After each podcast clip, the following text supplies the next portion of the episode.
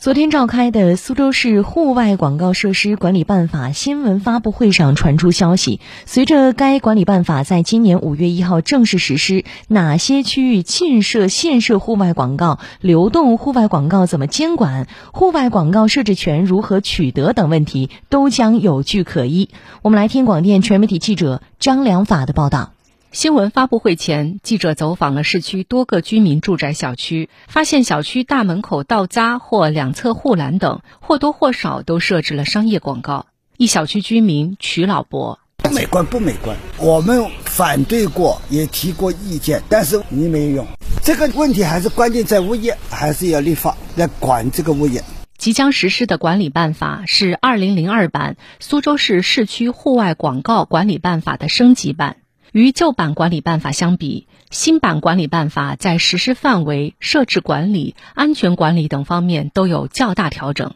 比如，新版管理办法明确了包括居民小区在内未经许可向外部发布商业性户外广告信息的，都将纳入户外广告设置管理办法的范畴。据了解，目前所有小区设置的户外广告都未经行政主管部门许可。市城管局户外广告管理处处长金建勋：接下来我们肯定在贯彻落实过程当中，要会同我们这个执法部门一起，要进行这方面的一个整治。违反实施，依据我们城市市容环境卫生管理条例，那个可以处处五千元以下罚款，这是拆除的处罚。此外，新版管理办法对户外广告设施的设置区域也进行了分类明确，分为禁设区、限设区、展示区三类。桥身、屋顶和城市建成区内的高立柱被纳入禁止设置户外广告设施的位置或者区域。管理办法中还明确了商业户外广告设置权的取得形式。其中，针对公共建筑物、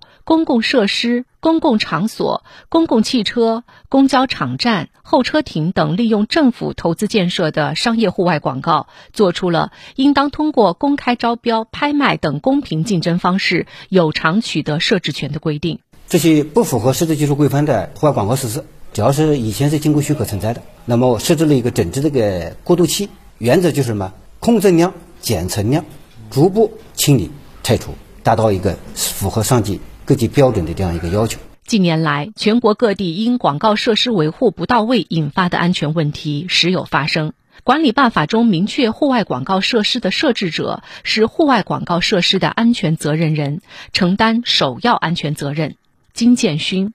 一个呢就是明确的安全责任主体，也就是说，设置者你是这个安全责任人，包括经营者也要承担相应的安全责任。第二个明确就是对于这个户外广告设施在经过许可设置以后，它在设计建设包括后期的运营过程中，这个安全责任也做了明确。